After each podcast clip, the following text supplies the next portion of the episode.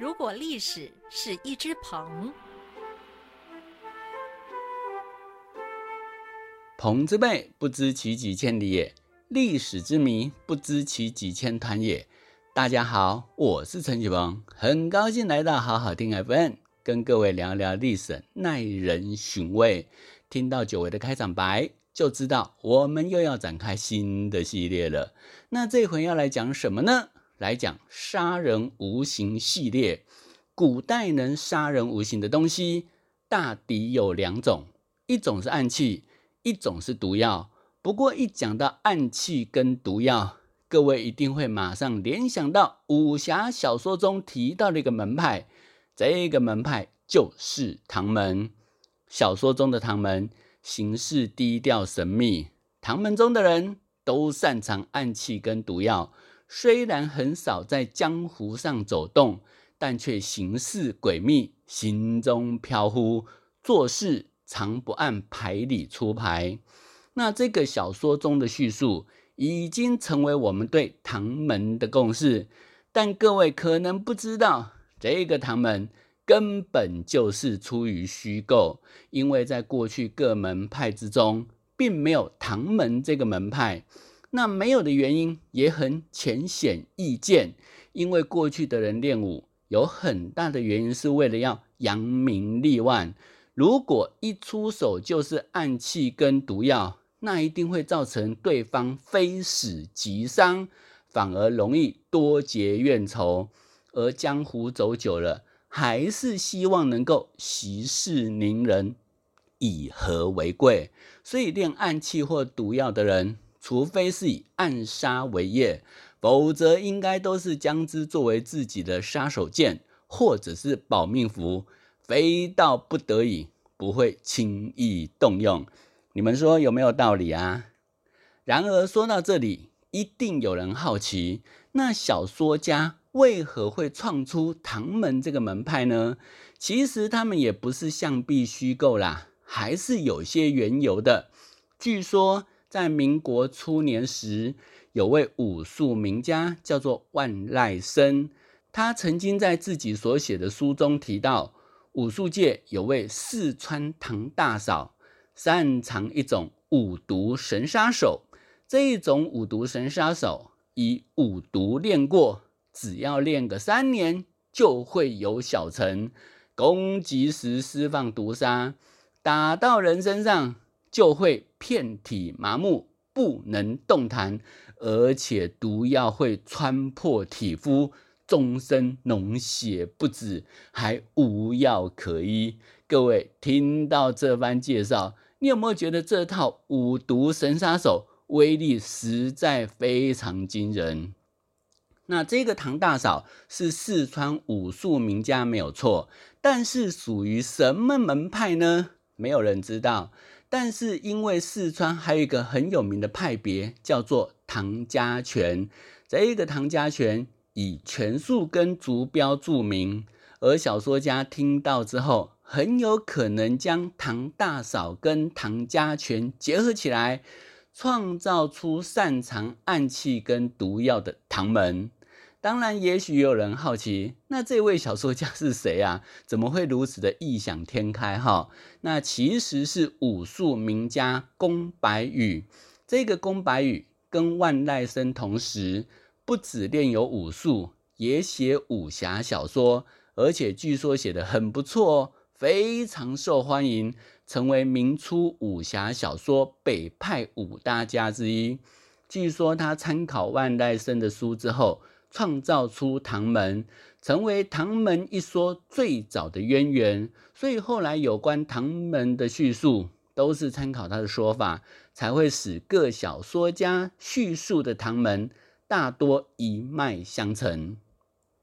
很有趣的是，唐门虽出于虚构，但在这几年却广为人所知，原因是因为大陆出了一部脍炙人口的动漫，叫做。斗罗大陆主角叫做唐三，是唐门弟子，因触犯门规坠崖而死。后来转生于斗罗大陆，发誓要发扬唐门。那这部动漫还蛮好看的，被大陆网友誉为是神作。各位如果有兴趣的话，可以找来看一看。里头提到许多独门暗器，名字还蛮吓唬人的哦，什么暴雨梨花针啊、含沙射影啦、子母追魂夺命胆啊，这些当然都是虚构。不过古代确实有些知名的暗器跟毒药是真正存在，而且还发挥过不少作用。所以这一回，我们就来聊聊这些真实存在的东西，看他们到底是在什么样的背景被创造出来。其实，暗器使用的历史非常的早，早在古代声明狩猎时就已经使用了。他们一开始是用石头来丢野兽，后来懂得用绳子来系住石头，绊住兽腿。后来因此衍生出来的暗器，就是手执类暗器跟套索类暗器。那前者就像是金钱镖啦、标枪、飞镖等等；后者则是神镖、飞爪、流星锤等等。不过大家一定很好奇，中国最早的暗器到底出现于何时？那有人是说，《封神榜》不是有提到五色飞石吗？这应该是最早的暗器吧，不过那毕竟是小说家创造出来的，做不得准，因为历史上也没有看到什么叫做五色飞石，所以如果真的要算数，应该要有实际出土的暗器才行。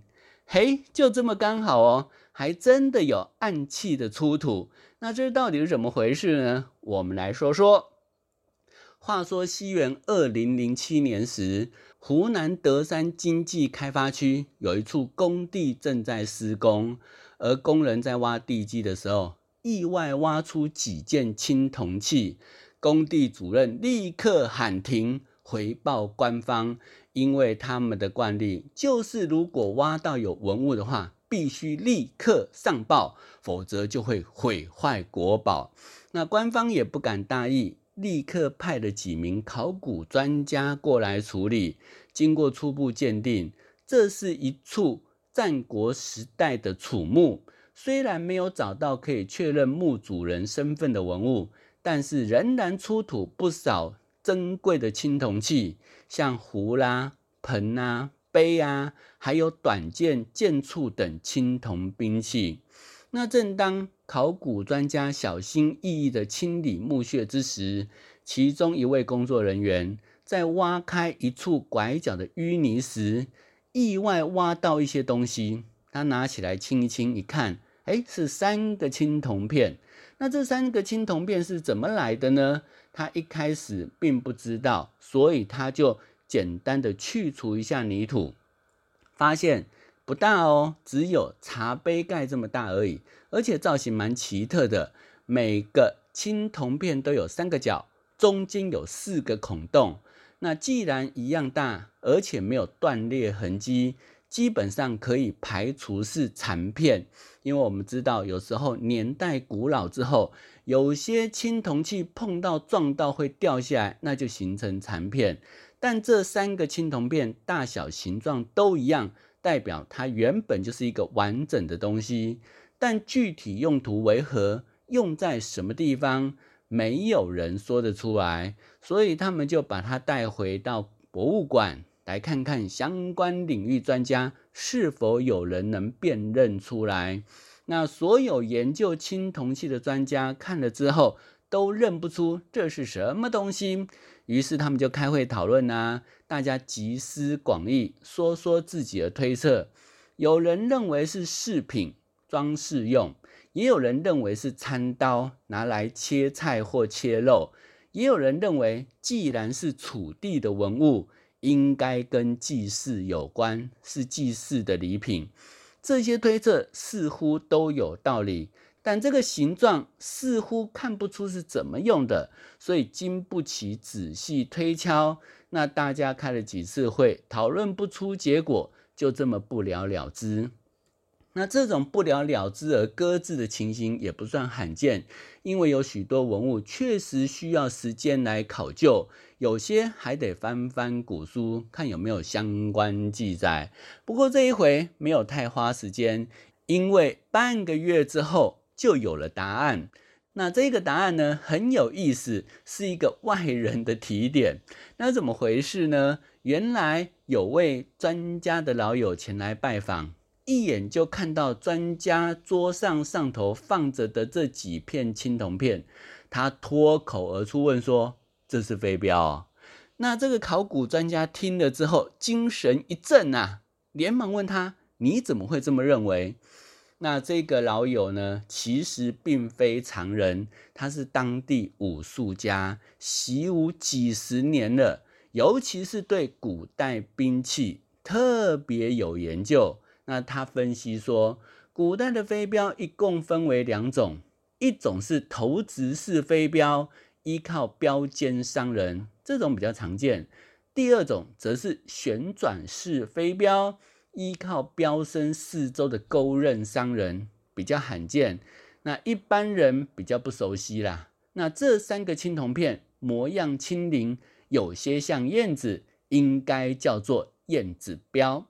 各位，我们有看过武侠小说的人，应该都有看过所谓的燕子镖，但想不到它不仅真实存在。而且时代还可以上溯到战国时代，所以后来这些考古专家就依这个暗器的方向去解析，发现它们重量都是二十一克，造型流线特别适合在空气中飞行，而且钩刃确实可以伤人，所以看来确实就是燕子镖没错，所以后来就被誉为是史上最早的暗器。那不过也不是没有疑点，因为飞镖上有四个孔洞，那这个孔洞到底是拿来做什么的？目前没有答案。有人认为是用来系在绳子上，方便携带。但如果真是如此的话，一个孔洞就好，何必要四个？因此，确切用途还有待未来进一步研究。到底还有什么样暗器没有提到呢？欲知后事。请待下回分解啦。